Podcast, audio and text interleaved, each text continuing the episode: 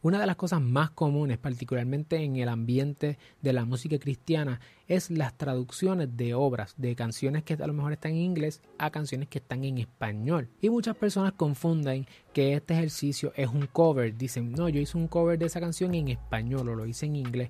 Eso no es así y las consideraciones legales para poder hacer una traducción legalmente son completamente diferentes a las de un cover. Así que si estás interesado en hacer una traducción, este episodio es para ti. Vamos allá. Saludos familia, yo soy el licenciado Alexiomar Rodríguez, fundador de Ciclo, y una de mis pasiones es ayudarte a establecer, crecer y proteger tu negocio. Por eso en este canal encontrarás contenido semanal sobre propiedad intelectual, empresarismo y la industria de entretenimiento. Si es la primera vez que nos sintonizas y estás en YouTube, te invito a que le des like al video, que te suscribas a nuestro canal y le dejes a la campana para que no te pierdas ni un solo episodio.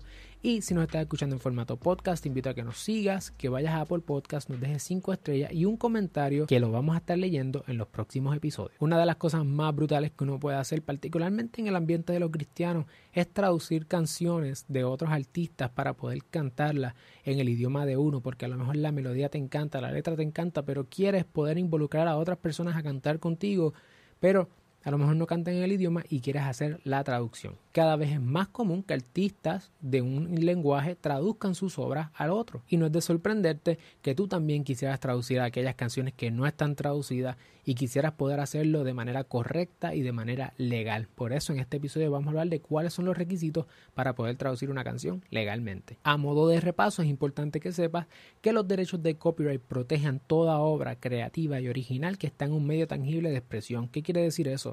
Que si una persona escribe una canción, graba una obra, esa obra tiene derechos de autor y está protegida. Que tú pongas en un Facebook Live o en algún lugar no tengo derechos sobre la obra, no te excusa de cumplir y de respetar el derecho de autor de otra persona. Cuando hablamos de copyright o de derechos de autor, estamos hablando necesariamente de seis derechos de exclusión.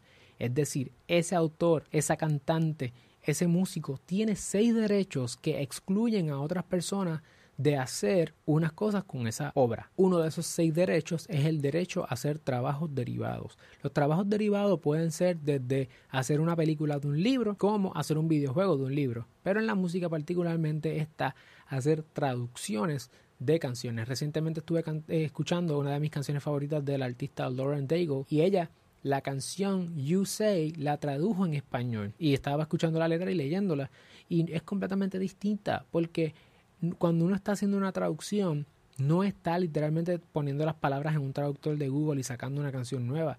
Es tratar de transmitir el mismo mensaje con las palabras que mejor se adecuen al lenguaje y a la interpretación con el cambio de lenguaje. Así que cuando traducimos una canción, en efecto, estamos escribiendo una canción nueva, estamos haciendo un trabajo derivado. Y eso ciertamente es uno de los derechos que tiene el autor de la obra. Entonces, ¿cómo yo puedo hacer una traducción de manera legal? Pues tengo que pedirle permiso a quien sea el dueño o el administrador de esos seis derechos. A esa persona se le conoce en la industria como el publisher. El publisher o la editora es la persona encargada, puede ser una persona natural, como puede ser una corporación, una persona jurídica, que se encarga de administrar esos seis derechos para poder comunicarte con el publisher, tienes que entrar a ASCAP o a BMI y allá en las PROs buscas la canción que quieres eh, traducir. Allí te va a aparecer la información de contacto de esta persona y tú vas a enviarle un mensaje a esa persona diciéndole, mira, yo quiero traducir la canción y ellos te van a pedir tanto la traducción literal como la traducción que tú estás proponiendo. Ellos tienen que aprobar esa obra porque es una obra derivada y de hecho ellos pudieran tener entre sus planes traducir una canción.